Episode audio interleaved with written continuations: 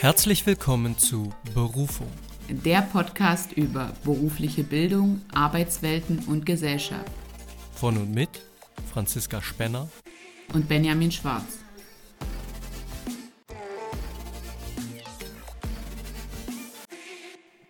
Hallo und herzlich willkommen zu unserer neuen Folge unseres Podcasts Berufung. Hallo Franzi, wie geht's dir? Hallo Benjamin, ähm, hallo liebe Zuhörer und Zuhörerinnen, mir geht's super. Ich freue mich, dass wir uns heute wieder hier zusammengefunden haben, um einen Podcast aufzunehmen und bin sehr gespannt auf das Thema. Das wie folgt lautet, wir haben uns dafür entschieden, über Startups, Pop-up Store und Chai Latte, die neue Arbeitswelt zu sprechen. Also so ein bisschen darauf einzugehen, was ist das und ähm, was da so die Besonderheit dran ist, ähm, wie wir diesen Wandel auch erleben. Und da hätte ich direkt mal zwei Fragen an dich zu Beginn, Benjamin. Mhm. Wie empfindest du diese Entwicklung? Also wie hast du die in den letzten Jahren so mitbekommen? Das wäre nämlich gleich die zweite Frage. Also wie empfindest du es und wie hast du es überhaupt mitbekommen? Naja, ich empfinde Startups, also diese, diesen kleinen Teil von Neuunternehmen, die ja irgendwie sich gründen, äh, als, als schon etwas sehr Nischiges. Also damit ist kein großer Anteil des Arbeitsmarktes zu nennen, sage ich jetzt mal.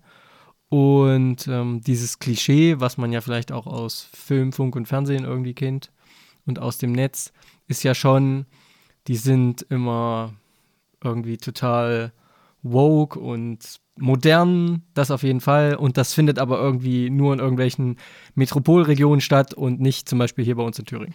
Das ist äh, auf jeden Fall schon mal ein guter Punkt. Aber wir sprechen ja über Startups und auch, da beziehen wir ja so ein bisschen Pop-up-Stores mit ein, weil häufig stellen ja die Startups ihre Produkte, das, was sie tun, in Pop-up-Stores aus.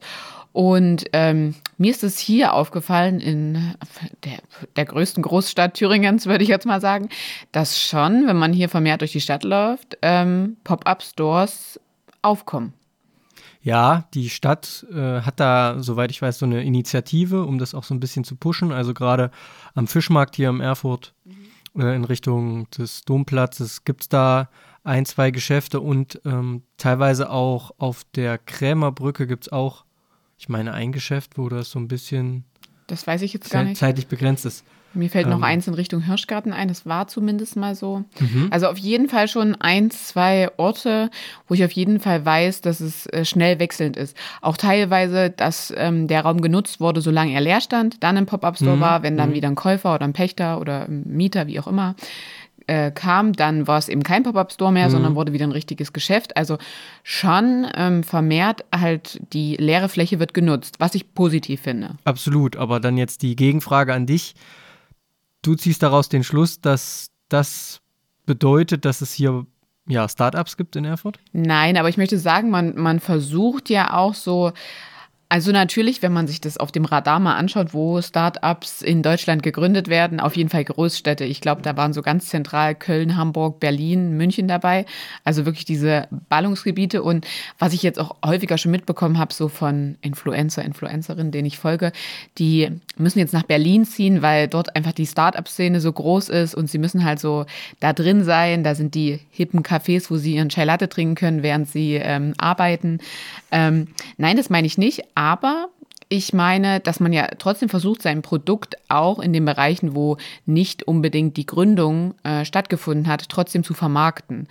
Und ähm, ich denke, das erreicht man durch Pop-up-Stores, aber auf mich haben die noch eine ganz andere Wirkung. Und zwar, mhm. die setzen mich ein bisschen unter Druck, weil wenn ich weiß, da ist jetzt für vier Wochen ein Geschäft drin und da ist vielleicht eine Idee, die mich interessiert oder ein Konzept, dann setzt mich das immer extrem unter Druck, so, oh, ich muss da jetzt hingehen.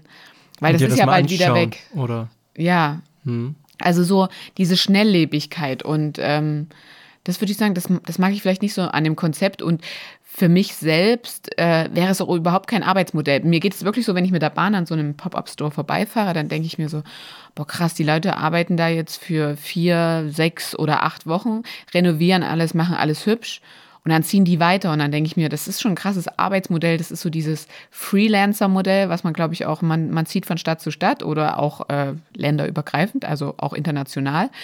Ähm, wo ich sage, das ist für mich überhaupt kein Arbeitsmodell, finde ich krass. Aber das ist ja so auch das, was hinter Startup steht. Absolut, ja. Und ähm, ja, ich finde es ganz spannend, wie du, womit du das so assoziierst. Alles, da habe ich noch gar nicht so drüber nachgedacht. Ähm, mir ist natürlich klar, dass irgendwie Pop-up-Stores eine Möglichkeit sind, um Reich, Reichweite zu erhöhen. Mhm. Und zwar in der physischen Welt und nicht nur irgendwo im, äh, in den Unweiten des Internets, sondern eben, ja, auch zum Beispiel eben hier in Erfurt. Aber ja, man muss natürlich trotzdem irgendwie diese zeitliche Begrenztheit dann ausnutzen, wie du sagst. Aber ich würde mir da, glaube ich, nicht so einen Stress machen. Also es gibt irgendwelche Produkte, die du kennst, von denen du gehört hast. Und dann Mhm. weißt du, okay, die sind jetzt irgendwie vier Wochen hier. Also guckst du dir das dann, fühlst du dich unter Druck gesetzt, dass du dir das angucken musst? Genau, also möchte ich auch dahin gehen. Also Okay. ich glaube, ich bin da auch immer noch mehr, du bist ja nicht so in dieser Instagram-Blase drin. Und das ist auch wirklich, äh, glaube ich, ein großes Privileg heutzutage noch, weil es frisst unglaublich viel Zeit. Und dieser Druck, also FOMO, davon spricht ja jetzt auch jeder, äh, dieses Fearing of Missing Out. Ich dachte, das ist schon wieder durch. Vom Nee, und ich finde, also ich habe das schon ein bisschen, wenn ich dann so sehe, oh, die sind jetzt in Erfurt, Weimar oder Jena, das ist so meine, meine. Nähe, also so, ja, meine Umgebung, oh, da muss ich da hin, da muss ich mir das angucken. Und dann treffe ich da vielleicht noch die Leute, dessen, wo ich mir angeschaut habe, wie sie die Firmen gegründet haben und äh, Das, Ja. ist ein, das ist ein guter Punkt. Das finde ich auch ganz spannend, dass man sich mit den Menschen auseinandersetzt, die das ja initiiert haben und ins Leben gerufen haben. Das wäre so ein Punkt für mich, um sich das anzugucken. ja. Weil, ich- weil ich ganz spannend irgendwie finde, was sind das für Menschen, ja. Es erinnert auch so ein bisschen an diese äh, Investorenweisheit, ich investiere nicht in ein Unternehmen, sondern in, ich investiere in Menschen, ja. Das Ja. hört man ja irgendwie öfter mal. ja. Und ähm, ja, wenn, wenn so Leute ihr Herzblut da reinstecken in ein Produkt, Ja. was sie sich erdacht haben, wo sie vielleicht auch jahrelang dran arbeiten, genau, das, das finde ich auch spannend. Aber ach, ich weiß nicht, teilweise ist das auch, sind das auch Produkte, die da vermarktet werden, wo ich jetzt auch persönlich einfach deren Sinnhaftigkeit in Frage stell, stelle. Das heißt natürlich nicht, dass die ne, nicht trotzdem Ja. eine große Käuferschicht finden oder eine Ja. große Abnahme ähm, oder einen Marktanteil oder Ja, wie auch immer. ja. Aber ich finde teilweise, ja, Ja, es ist wahrscheinlich, also es gibt ja so Sachen, die braucht man und andere braucht man nicht. Und dann, also da glaube ich, müssen wir jetzt nicht drüber streiten. Was ich auch krass fand tatsächlich war, ich habe mir dann angeschaut, was so die 25 erfolgreichsten Startups in Deutschland sind und ich kannte genau ein einziges Startup darunter. Ähm, interessant, weil ich wundere mich teilweise von Startups zu lesen, wo ich sage, da würde ich nicht mal denken, dass das Startups sind. in, in Wen hast du denn gefunden unter den 25 größten? Blinkist war das einzige, was ich kannte, die Diese jetzt Bücher-App. Genau, die das halt so kurz zusammenfassen, was in einem ganzen Buch steht, also so die zentralen Inhalte. Das war wirklich das einzige Startup, was ich kannte. Dann ist nämlich genau die Frage, die ich mir zu Anfang meiner Recherche mal gestellt habe, was ist überhaupt ein Startup? Deswegen würde ich dir das vielleicht mal, dich das vielleicht mal fragen. Ja. Was ist denn überhaupt ein Startup für dich? Was macht das, was macht den Unterschied, ob Johannes Meyer macht jetzt eine Tischlerwerkstatt auf, gründet eine Existenz oder das ist ein hippes äh, Startup? So, wo ist der Unterschied? Genau. Äh, meinst du jetzt aber, Johannes Meyer macht dann ein hippes Startup auf und ist trotzdem Tischler? Und verkauft da fancy Möbel. Und er zeigt die- vielleicht stellt die im Pop-up-Store aus. Vielleicht, äh, vielleicht, ja, vielleicht lassen Ja. wir den Pop-Up-Store mal, mal raus, aber Ja. wo würdest du, wenn wir jetzt bei Johannes Ja. Meyer sind, wo würdest du die Grenze ziehen, dass du sagst, nee, das ist irgendwie klassisch, er Ja. Mhm. macht ein Gewerbe auf oder das ist ein Startup? Ja, also ich glaube, ähm, Startup ist ja wirklich auch das, was neu gegründet ist jetzt in den vergangenen Jahren. Also nicht etwas, was schon lange bestehend ist. Ja, das kann ich ja machen, wenn ich eine neue Tischlerwerkstatt aufmache. Ja, genau. Das, Mhm. das muss aber gegeben sein. Also ein Konzern, den es ja seit 20 Jahren gibt, den wird man nicht mehr als Startup bezeichnen. Das ist klar, ja. Also das ist natürlich der zentrale Unterschied. Obwohl eben sowas wie Zalando noch teilweise als Startup läuft. Ja, aber die haben ja mittlerweile auch ganz viele Unterkategorien und neue Sachen. Also da gibt es ja dann über bestimmte Apps oder dann bieten die halt so einen, ähm, den Service an, dass sie dir deine Kleidung auf dich maßgeschneidert zuschicken, äh, ohne dass du sie dir selbst auswählst. Dann hat sich ja in dem großen Konzern auch wieder ein Startup gegründet. Das ist natürlich auch wieder was anderes. Ja, aber das ist ja dann eine eigene Unternehmung. Also ein Startup ist schon ein für sich eigenständiges Unternehmen und hat nichts damit zu tun, dass irgendwie, wenn BMW jetzt auf einmal besondere Autos bauen würde und da was ganz Innovatives mitmacht und die haben auf einmal sechs Räder statt vier, dann heißt das nicht, BMW ist auf einmal ein Startup. Da würde ich jetzt äh, nicht unbedingt, also dann steht da ja vielleicht aber auch nicht BMW drauf. Dann ist es aber auch nicht BMW. Das würde ich nicht so unterschreiben. Ich habe vorhin erst ähm, mich mit einem Karton voller Klamotten beschäftigt, die ich mir zugeschickt, äh, also die mir jemand zugeschickt hat, also ein, ein Klamottenlabel. So, und ich dachte, ich hätte bei einer neuen modernen Marke bestellt. Und dann sehe ich, was ich nehmen will, was nicht, auf diesem Retoureschein. Und dann stelle ich fest, da steht da Hennes und Mauritz. Was ist das? ist HM, das ist auch kein Start-up. Nee, ist es auch nicht. Ja, siehst du, aber die gründen auf den. Und das ist eine Ja, junge ja, es kann auch einfach, ja, gut. Ja, aber das meine ich. Das ist Kann, ja auch es kann auch einfach nur sein, dass die die Retourabwicklung für die machen. Dann Das hat das, er- so, dann hat das nichts damit zu tun. Ja, aber es, also die machen nicht nur Retourabwicklung für die, sondern sie sind tatsächlich, es ist ein Unterkonzern und meiner Meinung nach war es eine hippe, ein hippes neues Brand, was ein Startup ist. Ja, clever, ne? Ja, deswegen, also deswegen sollte man das Aber mal. dann sollten wir vielleicht mal über die Fakten sprechen, was ein Startup zu einem Startup macht. Weil die gibt's. Ja, dann hau du sie raus. Du hast hab- die Frage gerade an mich gestellt, deswegen dann gebe ich sie dir Genau. wieder ab. Also für dich scheint nur dieser schon Innovationswille da zu sein und dass es natürlich eine Neugründung ist irgendwie, ne? Ja, und das beinhaltet einfach so ein bisschen, also diese flachen Hierarchien, von denen wir schon öfter gesprochen haben, das verbinde ich mit Startups. Also wirklich ähm, auch nicht, dass man sich so ein Chef, eine Chefin herauskristallisiert. Ähm, dann dieses Green Economy, das ist natürlich, also das ist gerade bei den neueren Startups wirklich äh, nachhaltig fair zu produzieren. Kommt natürlich auch wieder an, in welcher Sparte sind wir. Ähm, dann versuchen die, finde ich, mit mehr Arbeitsplatzattraktivität zu werben. Also sprich auch dieses Freelancer-Dasein. Wenn du bei uns arbeitest, dann kannst du deine Weltreise nebenbei machen. Du hast keinen festen Ort mehr. So wie das jetzt, wenn ich jetzt in einer Physiotherapiepraxis anfange, dann muss ich da hingehen, fünfmal die Woche. Und ja, ähm, gut, das ist. damit auch verbunden so mehr Digitalisierung. Also das darunter verstehe ich irgendwie so ein Start-up. Also der deutsche Startup Monitor, von, Ja. ich habe mir den von 2022 zum letzten Jahr quasi mal angesehen. Und da gibt es tatsächlich nur drei Eigenschaften, die ein Unternehmen ja, erfüllt, damit Mhm. es ein Startup ist. Eins ist zum Beispiel, es ist jünger als zehn Jahre, damit wären wir bei relativ jung, relativ junge Gründung. Ein Mhm. Darf ich Punkt, da gleich noch einen Einwand stellen? Ja, So, angenommen, Johannes hat jetzt hier sein Startup gegründet Mhm. und das nennt sich, äh, keine Ahnung, freshe, Fur- Johannes Freshe Furniture. genau. Und dann äh, nach zehn Jahren verliert es einfach den Titel äh, Startup. Und wenn er das mit in seinen Titel eingebaut hat, muss er den Titel ändern. Naja, niemand schreibt sich rein, dass es ein Startup ist. Ja, okay. Ja Hätte ein- mich jetzt. Ist ja quasi eine Unternehmensphase, aber Ja. da könnten wir noch drauf zu sprechen Ja, kommen. okay. Also eine Phase der, die sind ja immer auch sehr stark auf ein, auf ein Produkt oder eine Dienstleistung Ja. bezogen. Ne? Ist vielleicht auch noch so ein Unterschied. Also auf jeden Fall sind sie sehr jung, sie sind jünger als zehn Jahre. Sie sind innovativ beziehungsweise hochinnovativ, was ihre Produkte oder Dienstleistungen angeht. Oder das Geschäftsmodell oder die Technologie, mit denen das produziert wird, sind neu, sind modern. Und sie haben, und das, ja, könnte man sich jetzt fragen, muss das nicht jedes Unternehmen, jede Existenzgründung so ein Stück weit im Rahmen eines ähm, Businessplans erstellen? Sie haben ein geplantes Mitarbeiter- oder Umsatzwachstum. Das sind jetzt eigentlich keine drei Punkte, wo ich sage, wuh, das ist jetzt so viel krass anders als Johannes, unser Tischler, macht jetzt eine Firma auf und kauft natürlich irgendwie neue Maschinen, weil er sich die vielleicht leisten kann, weil er vielleicht viel Geld hat und ist in einer gewissen Art und Weise in seinem Herstellungsprozess für seine Möbel relativ innovativ.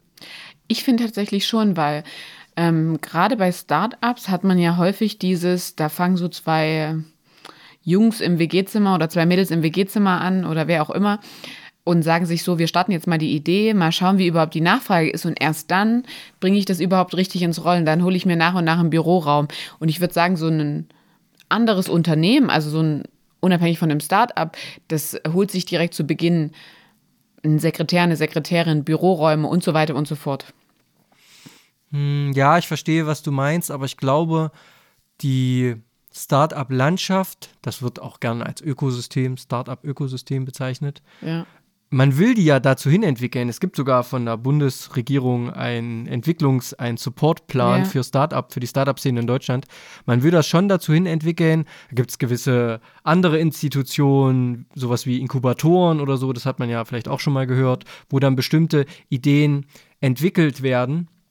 Und ähm, ich glaube, dass das alles irgendwie aus einem, aus einer Garage raus entsteht, so ist das auch nicht. Also viele Ideen entstehen, du hast es schon gesagt, in Mhm. Metropolregionen. Also was würdest du denn vielleicht sagen, ich habe hier so ein paar Zahlen, knapp 20 Prozent der größte Anteil, wo in welcher Region in Deutschland die verortet sind, der größte Anteil an Startups. NRW. Hast du dir die Zahlen auch angeguckt? Nee, aber generell, ich habe einen Artikel gefunden, dass äh, wirklich NRW der Hotspot für Startups ist. Genau, stimmt. Und tatsächlich habe ich dazu auch äh, ein so ein Beispiel mitgebracht von denen, den ich kenne, aber da können wir dann nochmal drauf eingehen. Genau, also NRW sind knapp 20 Prozent aller Startups in Deutschland, knapp 20 Prozent sind auch Berlin, das, was du ja auch schon genannt hast.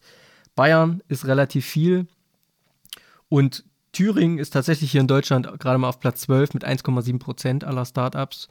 Immerhin kann man sagen, Ja. genau. Aber was sich eben auch deutlich abzeichnet ist, wie du gesagt hast, es siedeln sich Startups oft in Anlehnung zum Beispiel an Universitäten an. Also RWTH Aachen ist zum Beispiel so ein, so ein, ja, so ein Punkt, wo da drum herum natürlich im Sinne von Forschungsideen auch Startups entstehen. Oder München mit den Universitäten Ja. oder eben Berlin. Ja. Dort entstehen natürlich auch viele Startups. Das heißt, das sind natürlich immer, da entstehen Ideen in so einem Kontext von Mhm. Ja. Forschung und Entwicklung. Und dann schaut man, wie man das marktreif bekommen kann. Ja. Und da ist es schon, glaube ich, nicht so, dass diese Ideen von eben Johannes und seinem Kumpel irgendwie zu Hause in der Garage oder in der WG entstehen, sondern das sind dann auch schon ja etablierte Menschen mit Lebenserfahrung, vielleicht auch Dozenten, Professoren, was auch immer, die dann im Rahmen einer Gruppe zum Beispiel, wo eine Idee entstanden ist, dann versuchen, eine Ausgründung zu gestalten. Und da geht es dann schon im ersten Schritt drum, wie finde ich jetzt Investoren für unsere Idee.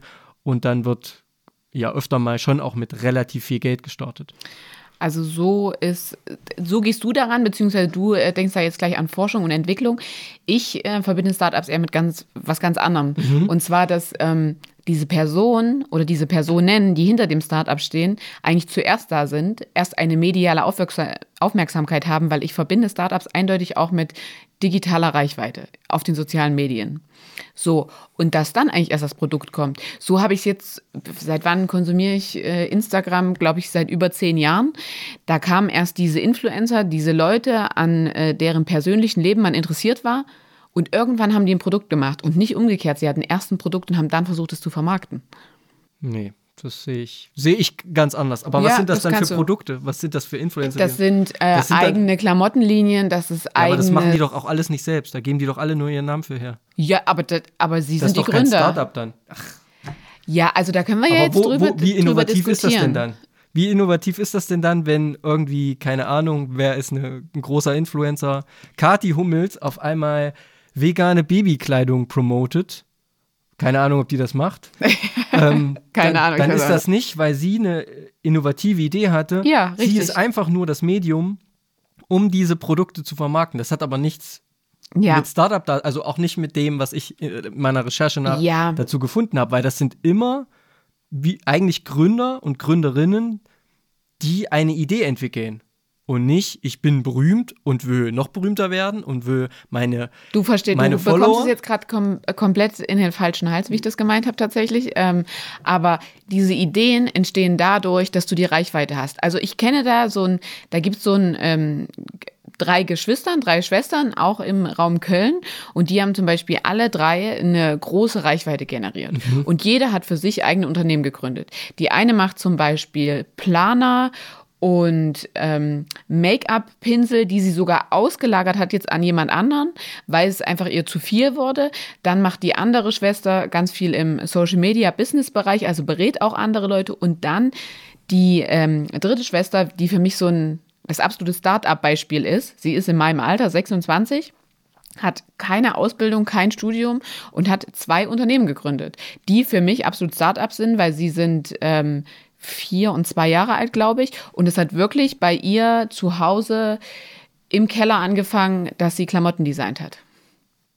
Und was macht dieses Unternehmen oder dieses Produkt dann so innovativ, dass man jetzt sagen könnte, anhand der Kriterien, es ist ein Startup? Naja, es ist was eigengegründetes, was modernes. Ich, ich verstehe jetzt deine Frage nicht. Warum soll das kein Start-up sein? Naja, ein Klamottenlabel zu gründen ist jetzt nicht per se automatisch ein Startup. Nein, aber das ist halt so. Man fängt ja als Einmannbetrieb an, ne? Dann, dann ist es auch, ja. Dann ist es, äh, was ich vorhin schon gesagt habe. Also heutzutage achtet man ja auch ganz viel darauf, dass es Green Economy ist. Also dass es wirklich äh, Vielfalt ist. Dann individuell gestaltet, so dass der Benutzer, also da gibt es zum Beispiel auch für ähm, Hunde, äh, werden da so Accessoires im, ähm, hergestellt, die wirklich dann auch individuell sind. Für mich ist das ein Startup. Ja, okay. Kann ja sein. Ich will das ja auch gar nicht per se in Abrede stellen, aber ich glaube, ähm, Startups sind nicht in der Hauptsache Unternehmen, die von Leuten gegründet werden, die eine fragwürdige Popularität haben über Social Media und sich dann denken, hm, weil so interpretiere ich das, wie kann ich meine Popularität noch mehr monetarisieren, indem ich irgendwelche Produkte verkaufe?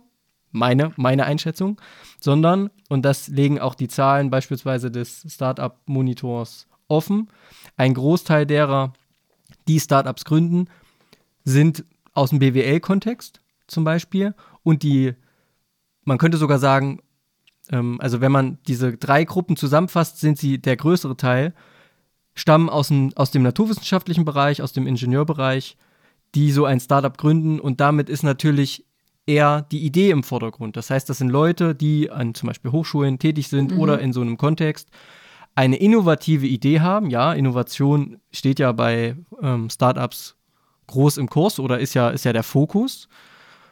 Und daraus eine Idee entwickeln. Also ich sehe da eher, auch wenn ich diese Sendung hm, jetzt nicht so super Höhle finde, der Löwen. aber die Höhle der Löwen, weil das sind Leute, die eben keine Reichweite haben, die sich dann Reichweite suchen, meistens sind das doch Geschäftsideen, die sich Investoren und Reichweite suchen. Die haben, die haben, glaube ich, mehr von der Reichweite, wenn die in diese, in diese Sendung gehen, als von dem Investment von einem der Löwen.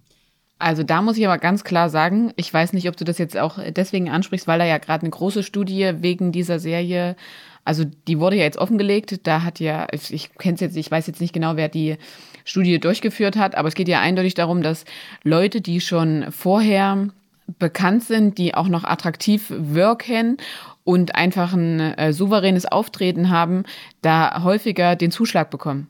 Das zeigt es, äh, also das spricht ja alles äh, komplett gegen das, was du eben gesagt hast. Nee, spricht es nicht.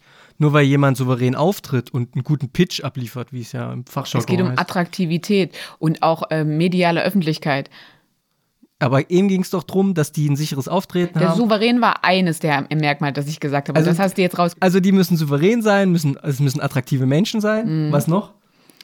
Ja, und es geht tatsächlich darum, was sie bisher schon in der Vermarktung gemacht haben. Und wenn dann jemand kommt und sagt, so und so viel äh, Leute kaufen das Produkt schon und ich habe diese und jene Reichweite, dann ja, wirkt das. Gut, ja, okay. Ja, okay. Das ist eine absolute, also das ja, äh, kristallisiert die Studie extrem raus und das finde ich halt schon krass. Und deswegen ist es für mich ein wesentlicher Punkt für Startups, äh, eine mediale äh, Aufmerksamkeit. Aber das musst du ja auch nicht so sehen. Aber ja, ich finde eben, ich kenne das. Das ist nicht das Henne, also ich, kann, ich würde nicht mal sagen, dass das ein Henne-Ei-Prinzip ist. Ob ja. jetzt der Unternehmer bekannt ist und sich dann eine Idee ausdenkt oder ob der Unternehmer eine Privatperson ist und eine supergeile Idee hat und damit in die Öffentlichkeit geht.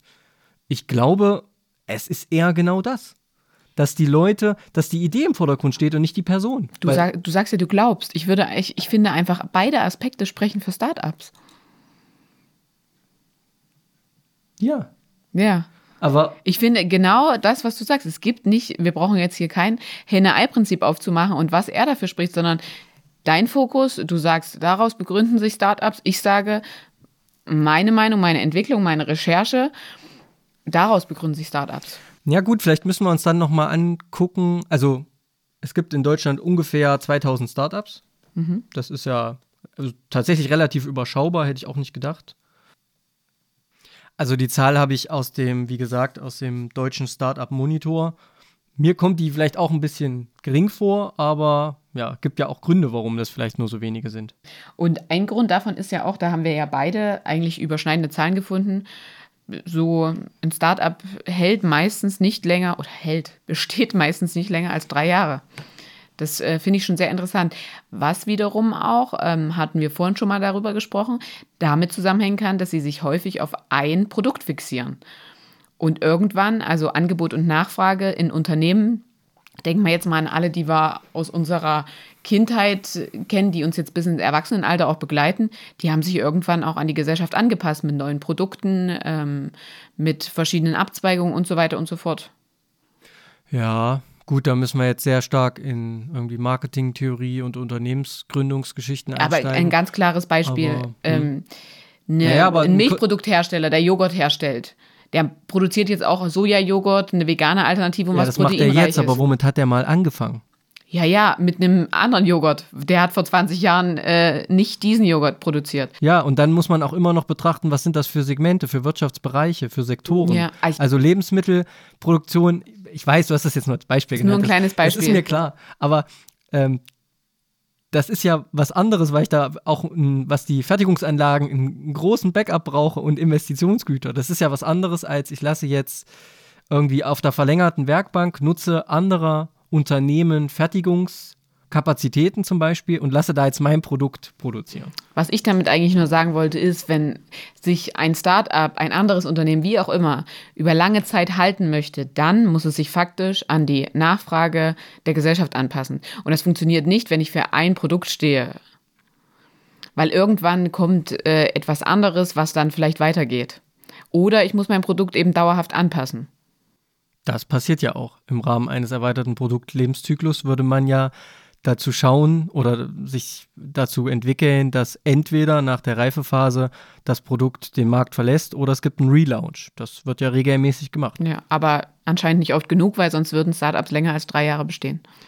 Naja, nee, glaube ich nicht unbedingt. Die Frage ist nämlich, in welcher Phase einer Produkteinführung sich so ein Startup meistens bewegt.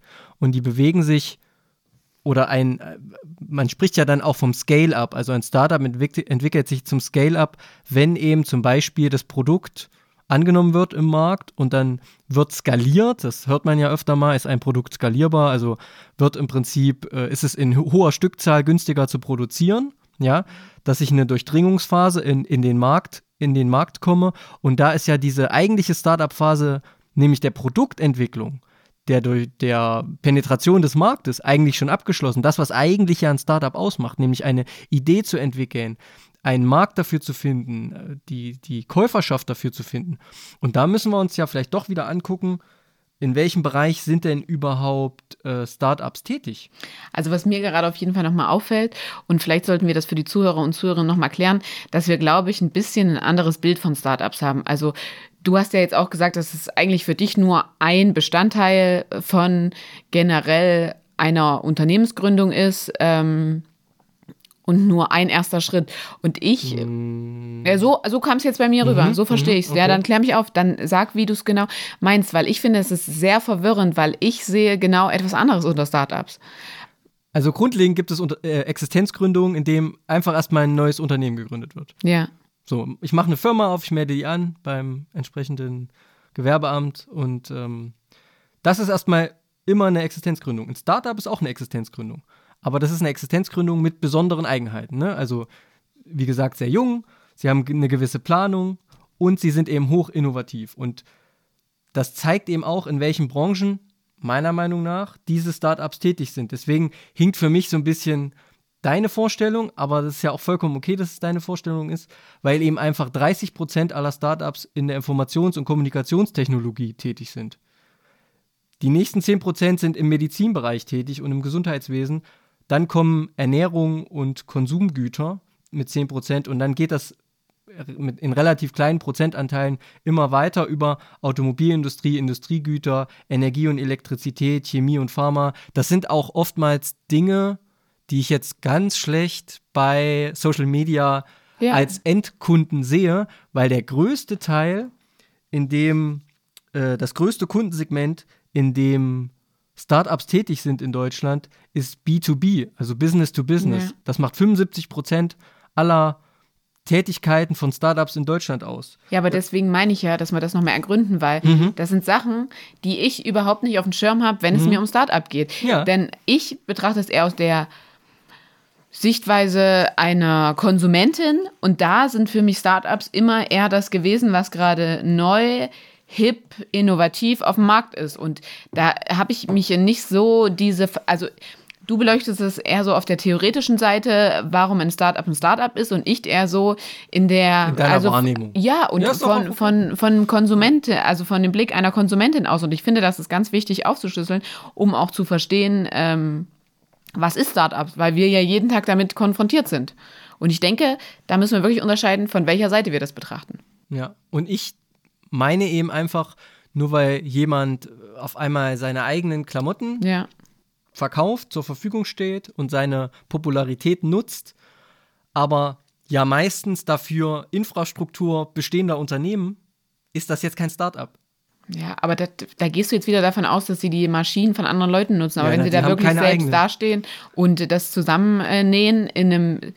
Ja, was, was schüttelst du da mit dem Kopf? Das ist Ich doch ein nicht, Bereich, nicke. aber das ist doch ein Bereich, der, wo du dich überhaupt nicht auskennst, deren, also deren Lebensphilosophie du ja überhaupt nicht nachvollziehen kannst, weil du die die letzten Jahre nicht verfolgt Wenn hast. jemand Influencer ist und richtig Reichweite hat, dann wie, wie, wie würde er die Zeit haben, sich selber hinzustellen und irgendwelche Kla Klamotten ich, ich glaube, in diesem Punkt finden wir nicht zusammen. Aber ist jetzt auch nicht schlimm. Äh, haken wir das ab und ähm, kommen wir zu weiteren Themen. Vielleicht müsste man mal an einem konkreten Produkt sprechen. So, vielleicht wäre das sinnvoller. Aber Nee, dafür kann ich, ich kann nicht an einem kon konkreten Produkt sprechen, weil du das nicht kennst, worüber ich spreche. Und dann würdest Ja, du das immer wieder in wir Frage müssen das stellen. beide, ja, genau, wir müssen ja, das beide kennen. und von daher funktioniert es nicht.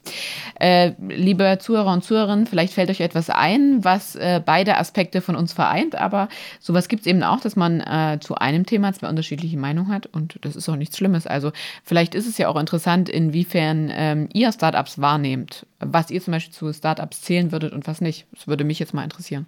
ja, mich auch, genau. Was hast du denn sonst noch so ähm, zum Thema Startups, wo du jetzt sagst, das fällt dir spontan vielleicht dazu ein, wenn wir jetzt mal diese ganze Ja. Theorie und die ganzen Ja. Zahlen und so. Äh, du hattest vorhin schon ein bisschen gesagt, dass die ja häufig aus der BWL-Branche und so weiter kommen. Und ich hatte dir das Beispiel angebracht von einer jungen Frau in meinem Alter, keine Ausbildung, kein Studium und äh, zwei Unternehmen, die für mich Start-ups sind. Ähm, und da frage ich mich, ist es das, also Deutschland gilt ja auch als das Land äh, für Gründer und Gründerinnen oder unter den Top 20 auf jeden Fall? Und ähm, da frage ich mich, denkst du, dass äh, junge Leute eher dazu angeregt sind, vielleicht auch ihre Ideen zu verwirklichen und nicht mehr auf ein grundständiges Studium und eine grundständige Ausbildung zu bauen? Oder glaubst du wiederum, dass sich das eher aus ähm, Studium und Ausbildung entwickelt, dass man eine bestimmte Idee verfolgt? Ja, ich würde tatsächlich sagen, zweiteres. Also ich kann mir gut vorstellen, dass ich während einer Ausbildung, welcher Art auch immer, eine Idee entwickeln kann und die so gut ist und auch erfolgreich, wirtschaftlich erfolgreich, dass man ähm, ja damit ein Business aufbaut, ein Startup aufbaut. Aber ich glaube, wenn du dich nicht, also du musst ja auch, ähm, ich sag mal, authentisch sein und wissen, wie dein Produkt funktioniert und wie sich das verhält. Und Also glaubst du, dafür brauchst du Produkt- Studium oder Ausbildung? Na, ich muss mich zumindest mit meinem Produkt auskennen. Jetzt ist die Frage, was ist es für ein Produkt? Ja. So. Wenn dann jemand kommt, der, äh, weil im Zweifel brauche ich einen Investor, ich brauche ja irgendwie irgendwas, um zu starten. Jetzt gehen wir nochmal von unserem Tischler aus. Und der hat das alles von seinem Papa gelernt. Der hat keine Tischlerausbildung, nichts. Der macht das einfach, äh, weil er es kann, stellt er bestimmt, also stellt er sehr tolle Möbelstücke her. Und gründet jetzt ein Start-up. Ja, kann Der der, versteht sein Produkt. Kann der machen, ja. Dann äh, braucht er dafür ja keine Ausbildung. Weil er dafür, äh, also er kann das ja schon. Na, brauchen tut man die sowieso nicht. Ja. Wobei, ja, nee, er, er selber braucht sie nicht. Aber Ja. wenn wir jetzt beim Tischler bleiben, dann müsste der sich zum Beispiel einen Meister anstellen. Das müsste er in dem Fall machen. Was er jetzt, was jetzt bei einem IT-Startup ja nicht der Fall ist. Wenn er jetzt wirklich eine Tischlerei aufmachen will, aber wenn er jetzt wirklich äh, so hauptsächlich dafür steht, dass er diese Möbel verkaufen will, braucht er keinen Meister anstellen. Aber ich denke, er stellt sie auch selber her. Ja, aber muss er dann trotzdem einen Meister einstellen? Dann ist er ein Gewerbetreibender Okay. und dann hat er einen Tischlerhandwerksbetrieb. Ja, okay. Dann ist er auch, äh, muss er auch an die Handwerkskammer bezahlen und dann musst du auch einen Meister einstellen. Okay, das, Das ist ein A-Gewerk und da Okay. habe ich Meisterpflicht. ich hätte jetzt gedacht, dass man das vielleicht mit dieser ganzen ähm, Start-up-Sache irgendwie umgehen kann, dass man einfach sagt, so, Ja, habe ich jetzt einen guten Einwand gebracht? Du hast einen guten Einwand gebracht, weil das ist nämlich ein Punkt. Ein Großteil der Start-up-Szene ist im IT-Bereich unterwegs, weil das auch ein Produktbereich ist, der in Deutschland nach wie vor relativ stark unterreguliert ist. Wenn ich ein Produkt habe, zum Beispiel Energie. Ich habe letztens ein, ein, Video gesehen, ganz interessant, vom Professor Harald Lesch. Äh, kennst du ja vielleicht, äh, Leschs Kosmos, äh, ZDF Neo, Terra X. Professor in äh, München, sehr, also hat eigene Sendung, geht immer um Wissenschaft und äh, Physik, ist Physiker. Und da ging es um Teilchenbeschleuniger und um die Energieproduktion der Zukunft. Ne, Teilchenbeschleuniger, was ja auch ein Produkt ist, die hoch innovativ sind, wo man jetzt sagen könnte, da könnte man ein Startup darauf basierend ja. gründen. Und natürlich gibt es auch zu, also es, das sind hochkomplexe Systeme. Irgendwie habe ich Teilchenbeschleuniger gesagt. Ja. Ich meine Fusionsreaktor. Okay, gut. Weil, also selbst Mirka, ich habe mir jetzt gedacht, was meint er jetzt? Aber Nein, ich meine Fusionsreaktoren. Es geht ja um okay. Energieproduktion. Ja, ja. Also dass ich, dass ich, äh, das ist ja so die, die Energie der Sonne auf die Erde holen in einem Fusionsreaktor. Ja. Und das ist hoch innovativ, da forscht man seit 50 Jahren dran und wird wahrscheinlich auch noch 50 Jahre dran forschen. Ähm, aber der Energiemarkt in Deutschland, europaweit, in der Welt ist so stark reguliert, dass das dass ein Startup gar nicht sagen kann, naja, wir entwickeln jetzt hier so einen äh, Fusionsreaktor, mal davon abgesehen, dass es physikalisch, technisch in die Anwendung überhaupt noch nicht möglich ist, also weit ist man ja noch gar mhm. nicht. Wir entwickeln das jetzt einfach und äh, dann machen wir hier Startup-mäßig unser Ding mit Kickertischen und Chai Latte und am Ende haben wir ein fertiges Produkt und das pitchen wir dann in den Markt und alle sind glücklich. So funktioniert der Energiemarkt ja nicht. Ja. Das kann ich halt nur mit Produkten in einem Markt machen, der halt noch so wenig reglementiert ist wie bestimmte IT-Produkte. Ja. Deswegen sagen auch 45 Prozent aller Startups in Deutschland, KI ist ein Riesenpunkt für sie. Ja. Also was, wo wir einfach noch nichts haben, was ja. rechtliche Grundlagen angeht. Industrie 4.0 sagen 32 Prozent, ist ein großer Produktbereich ja. für sie. 31 Prozent sagen IoT, also Internet of Things, mhm. wenn es darum geht, dass nicht wir miteinander kommunizieren oder mit Geräten, sondern Geräte untereinander kommunizieren. Und immerhin 12 Prozent sagen Metaverse ist ihr Ding. Das sind alles, nicht alles, aber im Großteil Produkt- und Dienstleistungsbereiche, die an sich innovativ sind. Also ich kann nicht in einem Produktbereich, der schon 100 Jahre existiert, ja. deswegen ist es mit den Möbeln auch verhältnismäßig schwierig, wenn sie nicht durch Teilchenbeschleuniger produziert werden ja. und die Produktionstechnologie ja. innovativ ist, ist es halt auch schwierig, ein Startup zu gründen. Also, wie du ja auch gerade schon herausstellst, und da sind wir, glaube ich, irgendwo am Anfang auch mal hängen geblieben, warum ist es denn überhaupt so attraktiv, ein Startup zu gründen? Also warum möchte man denn überhaupt Gründer, Gründerin eines Startups werden?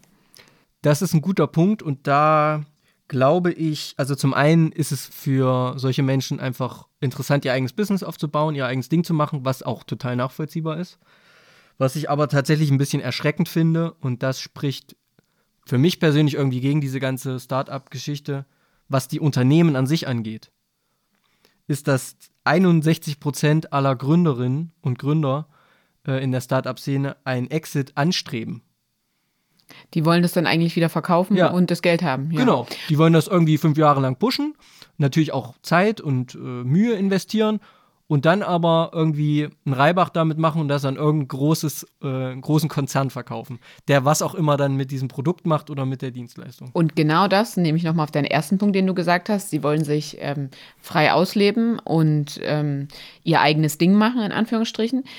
Deswegen würde ich auch auf die Frage, die ich dir zuvor gestellt habe, braucht man überhaupt ein Ausbildung und Studium, um das zu begründen, sagen eigentlich Nö. nein, weil die nicht. meisten denken sich, oh, ich habe jetzt gerade eine gewinnbringende Idee, ich habe eine positive Reichweite, es läuft eh alles über soziale Medien, ich hau das jetzt raus, dann mache ich das richtig groß, investiere da zwei, drei Jahre meine ganze Zeit rein, hole mir Investoren und dann verkaufe ich das und dann mache ich das, worauf ich eigentlich Bock habe. Und ähm, oder setze mich zur Ruhe oder inwiefern man sich mit Mitte 20 oder Mitte 30 schon zur Ruhe setzen will ähm, oder auch später. Aber das finde ich ist eigentlich so ein, ach, das ist bei mir so ein Zwiespalt mit der ganzen Start-up-Sache. Weil ich finde, wie der Name schon sagt, es gibt irgendwo einen Start, aber übers Ende ist sich keiner so richtig bewusst. oder wo es hingeht. Und ähm, ich weiß noch nicht so richtig, was ich von dem Wandel halten soll. Ja, ich, also erstmal ist diese, wenn du sagst Wandel, mhm. ja, Wandel heißt für mich, da passieren große, einschneidende Umformungs-, Transformationsprozesse ja. statt. Und das würde ich jetzt nicht sagen. Also das ist ein ja. ganz kleiner Anteil überhaupt der Wirtschaftsleistung in Deutschland, aber es ist sicherlich ein großer Innovationstreiber. Ja. Und deswegen, glaube ich, braucht man sowas schon. Also Startup und die Startup-Szene, weil sie natürlich einfacher Entwicklungen umsetzen und durchführen können, als das eben etablierte Konzerne machen können. Ja. Nicht umsonst werden in großen Konzernen oft Entwicklungsarbeiten ausgelagert, weil es einfach zu teuer ist, es selber durchzuführen und viel zu lange dauert. Ja. Also wer schon mal irgendwie in der Automobilbranche zu tun hatte oder mit Bosch, Siemens und wie sie alle heißen hier in Deutschland, der weiß, dass das unheimlich teuer ist, wenn die selber entwickeln und dass das ja lange dauert. Eben, ja. Ne? Naja. Und deswegen ist es auch so wichtig, dass es das gibt, aber deshalb wird jetzt nicht, weiß ich nicht, werden nicht, glaube, glaube ich, werden nicht in 20 Jahren irgendwie 20 Prozent der Bevölkerung in Startups arbeiten. Ja, aber was an Startups attraktiv ist, ist eben, ich ähm, konzentriere mich oder fokussiere mich auf ein Produkt, auf eine Dienstleistung, äh, whatever, für einen bestimmten Zeitraum, verkaufe es dann, habe einen bestimmten Gewinn dafür. Und wir wissen ja alle, dass Interessen auch im Laufe des Lebens sich wandeln. Und dann kann ich ja das, was ich da rausbekommen habe, wieder, kann ich ja auch wieder woanders rein investieren. Ja, ja, das passiert. Und ich ja finde, oft. es ist so ein richtiger Hustle-Mut aufgekommen. Also das ist jetzt so auch der neueste Hype, das ist wieder, das nehme ich so aus Instagram mit, aber ich verbinde auch einfach Startups damit da zeigen die Leute dann, wie ihr Arbeitstag aussieht und hangeln sich da von einem Meeting zum nächsten und so weiter, bis sie dann endlich ihre Startup verkauft haben oder ihre, ihr Produkt und so weiter. Dann äh, gibt es eine Weltreise einen Monat lang, dann haben sie die super Idee für was Neues und dann siehst du wieder, wie sie ihren Terminplaner reinsetzen, von morgens um acht bis abends um acht, Business Meeting, äh, Coworking mit Chai Latte und Lunch, Work, Dinner Date und was nicht alles. Solche Leute beobachtest du ja, auf Instagram? Ja, das interessiert mich total, wie so andere Menschen ihre, also das, das äh, ist ja einfach so die, die, die Beobachtung der Arbeitswelt. Wie verdienen Leute jetzt ihr, ihr Geld auch mit? Wie, wie finanziert sich das? Wie funktioniert dieses Arbeitsleben dahingehend? Ich muss jetzt nochmal fragen, was für Dienstleistungen oder Produkte haben diese Menschen dann entwickelt? Da geht es zum Beispiel, also jetzt spreche ich von jemandem, die so Online-Coachings anbietet jetzt, also das ist ja auch, also die hat ja so eine Plattform gegründet.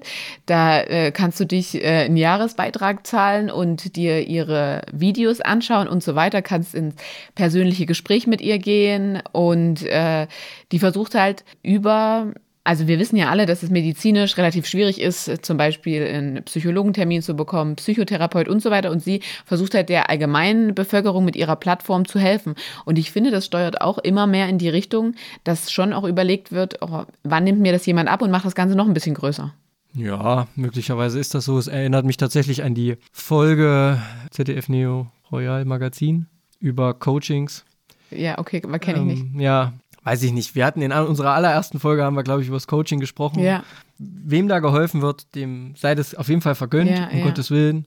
Müsste ich mich ausgiebiger ja. damit beschäftigen. Aber das heißt dann, die entwickelt so, so eine Coaching-Plattform, dann veräußert sie die und dann macht sie was? Dann scheint ja die nächste Idee zu pitchen irgendwie. Ja, das äh, kommt aber noch nicht. Also sie arbeitet da gerade dran. Ich äh, nenne hier auch bewusst keine Namen von irgendwelchen Influencern, Influencerinnen, weil ich möchte die Produkte gar nicht schlecht machen, geschweige denn äh, schönreden oder irgendwas. Es ist einfach nur so als plakative Beispiele. Ja, ja, okay. Jetzt hast du ja aber eher die Gründerseite angesprochen. Ne? Und wenn wir mal betrachten, die Zahlen, die mir zugrunde liegen, gibt es in Deutschland um die, naja, 5000 Gründer, Gründerinnen. Mhm. So. Für die mag das irgendwie erstrebenswert zu sein, irgendwie ein Produkt, eine Dienstleistung nach der anderen sich zu erdenken und zu pitchen und äh, das dann hoffentlich erfolgreich zu machen, was ja auch für sie spricht, wenn sie das schaffen, ja. Und dann zu veräußern und den Exit zu schaffen. Aber was ist mit den ganzen Angestellten? Ist es für die erstrebenswert, in einem Unternehmen zu arbeiten, unter Arbeitsbedingungen, die mit in Anführungszeichen regulären Unternehmen nicht vergleichbar sind, weil sie deutlich stressvoller sind? Ich um dann irgendwie nach zwei, drei Jahren ist das Unternehmen einfach Ja, ich glaube, es ist nicht erstrebenswert und deswegen, oder das erklärt vielleicht auch, warum diese Unternehmen nicht gerade sehr viele Angestellte haben, weil das sich ja auch mehr auf die, die auch die Idee hatten, begründet.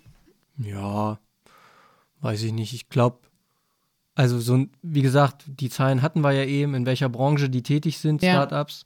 Das sind Branchenbereiche, das kannst du nicht zu zweit und auch nicht zu fünft machen. Ja. Da brauchst du schon Angestellte und nicht umsonst. Im Schnitt hat ein Startup in Deutschland 18 Angestellte. 18 Findest du 18 ist nicht viel. Ja, ja, eben. Nee, nee, nee, ist nicht viel. Aber es gibt eben auch Startups, die haben 200 Angestellte Ja. oder 500. Ne? Und wenn das, sich das zu einem etablierten IT-Konzern zum Beispiel entwickelt, zu einem Softwareentwickler, äh, Büro oder äh, Unternehmen, wie auch immer, dann musst du genauso Strukturen auch schaffen, wie die ein reguläres Unternehmen, was auch immer das dann Ja. noch ist, hat. Vielleicht nicht ganz so starr, aber du musst das schaffen, weil, wie wir ja auch in einer unserer vorigen Folgen irgendwie thematisiert haben, je mehr Menschen auch miteinander zusammen an einem Produkt arbeiten, Ja. umso mehr muss sich strukturieren. Also es geht gar nicht anders. Ja, natürlich, aber das ist ja jetzt eindeutig auch dann die Arbeitnehmerseite in den Startups. Ja, wir sind jetzt mehr von Gründer, Gründerinnen ausgegangen. Das äh, muss man auch ganz klar so sagen. War jetzt auch so irgendwie die Seite, worauf ich mich so fokussiert habe. Ja, ich habe das halt als Ganzes gesehen. Also ich Ja, naja, dann hau noch ein paar Fakten raus, wenn du noch was hast. Nee, ach, ich denke, wir sind zeitlich auch schon ziemlich gut. Ja, ja, wir überziehen eh immer. Man, Hier. könnte, man könnte da vielleicht tatsächlich noch mal eine neue Folge machen. Aber ich finde es ganz gut, dass wir uns so uneins waren. Ja, das ist ja auch nicht schlecht. Ähm, vielleicht können wir mit so einem äh, Fazit äh, rausgehen, bevor wir in die neue Folge auch überleiten. Das ist ja auch jetzt schon heute immer mal thematisiert worden. Was, was nimmst du jetzt so mit aus der, aus der Folge zu Startups, Pop-Up-Stores und Chai Latte? Ja, ich finde es spannend. Ich finde es spannend, dass sich sowas entwickelt. Ich glaube, Deutschland braucht auch mehr davon, Mhm. weil andere Länder sind da einfach populärer als Deutschland, Ja. weil wir einfach so extrem durchreguliert sind in vielen Bereichen. Das muss man schon einfach sagen. ja. weil dort sicherlich auch viele gute Produkte entstehen können. Auch grüne Produkte, nachhaltige Produkte, ohne Frage. Also es ist schon wichtig, das zu unterstützen. Aber da entsteht natürlich auch viel Nippes, glaube ich. Mhm. Also äh, es tut mir wirklich leid, wenn ich, wenn, wenn ich das jetzt äh, auf dein Beispiel oder auf deine Sichtweise so sage. Aber das äh, 20. In Influencer, Instagram, was weiß ich, Klamotten, Trinkflaschen, Interior Design Produkt brauchst halt nicht, glaube ich. Ja, dann ist es aber deine Meinung. Aber wenn, Genau, genau. wenn das ähm, bei den Konsumenten, Konsumentinnen immer noch gut ankommt und wenn das Produkt abgenommen wird, warum sollte der oder diejenige das, Das nicht nicht machen, natürlich. Genau. Ja. Und deswegen, also ich, äh, wenn wir hier mit der Podcast-Aufnahme fertig sind, werde ich dir auch mal eine Influencerin zeigen, die ich sehr zu schätzen weiß und die wirklich all ihre Pakete noch selbst packt und die äh, mittlerweile auch einen wahnsinnig äh, großen eigenen Shop hat und Handel, aber reden wir gleich nochmal drüber. Haben wir noch Genau. äh, nach der Folge was zu tun. Ähm, mein Fazit ist auf jeden Fall, ich finde, wenn man neu gründet und sich nicht ähm, in einem Unternehmen praktisch mit beteiligt, sondern so richtig was neu macht mit einer eigenen Idee, das finde ich ist ähm, absolut mutig und sollte wirklich belohnt werden und auch gefördert werden. Auch wenn das vielleicht heißt, dass es auch vielleicht manchmal nicht klappt und man auch was wieder über Bord werfen muss und vielleicht auch dann nochmal ein zweites Startup gründen muss oder sich wirklich mit einem großen Konzern zusammenschließen muss, weil man merkt, oh, ich schaff's nicht alleine. Einfach diesen Weg zu gehen, so an seiner Idee zu arbeiten, ich denke, ähm, das ist das, was, was man heutzutage braucht, äh, was wahnsinnig toll ist, wozu wir auch heute die Möglichkeiten haben. Und ähm, da möchte ich auch nochmal auf unsere Podcast-Folge verweisen, wo wir die verschiedenen Arbeits-, Lebensbiografien von Bekannten, Freunden und so weiter hier geteilt haben. Es gibt halt einfach die Möglichkeit, und nur weil man sich heute für etwas entscheidet, heißt das nicht, dass es immer so ist. Das ist wahr. Und ich denke, da können wir immer wieder einen Appell dazu machen, dass man einfach, wenn man eine gute Idee hat, die auf jeden Fall voranbringen sollte. Und ich denke halt, das, was Attraktives an diesem Start-up-Dasein ist, dieses eigene Arbeitsrhythmen schaffen, ein eigenes, eine eigene Philosophie aufzubauen und so weiter und so fort. Weil da verbinde ich schon gerade hierzulande immer noch so ein paar strikte Fakten mit. Also wenn ich an Arbeiten in Deutschland denke, dann denke ich eigentlich mehr so an 40-Stunden-Woche, Schichten, gelegentlich Wochenenddienst und so weiter. Und ich glaube, das äh, versuchen Startups ja schon auch teilweise aufzubrechen. Ja, bestimmt, ja. Ja. Und darum soll es auch in unserer nächsten Folge gehen. Wir wollen Arbeitswelten thematisieren, auch im Ländervergleich. Wir wollen ein bisschen darüber reden, wie das hier in Deutschland abläuft, aber eben auch in Nachbarländern. Und ich bin sehr gespannt auf die nächste Folge und denke, wir finden da hier einen guten Anknüpfungspunkt. Genau, endlich mal über die Grenzen Deutschlands ein bisschen hinausgehen. Genau. Es hat auf jeden Fall Spaß gemacht, äh, mit dir zu äh, diskutieren. Die Benny. Diskussion wird sicherlich noch weitergehen. Die wird jetzt Off. noch weitergehen, aber vielen Dank äh, an alle, die bis hierhin zugehört haben und teilt uns gerne eure Meinung mit. Ähm, ihr müsst nicht Team Benjamin oder Team Franzi sein, ihr könnt auch eine ganz andere haben. Genau. Wir sind neugierig. Vielen Dank fürs Zuhören. Ja, vielen Dank fürs Zuhören. Bis dahin, wir sehen uns und hören uns.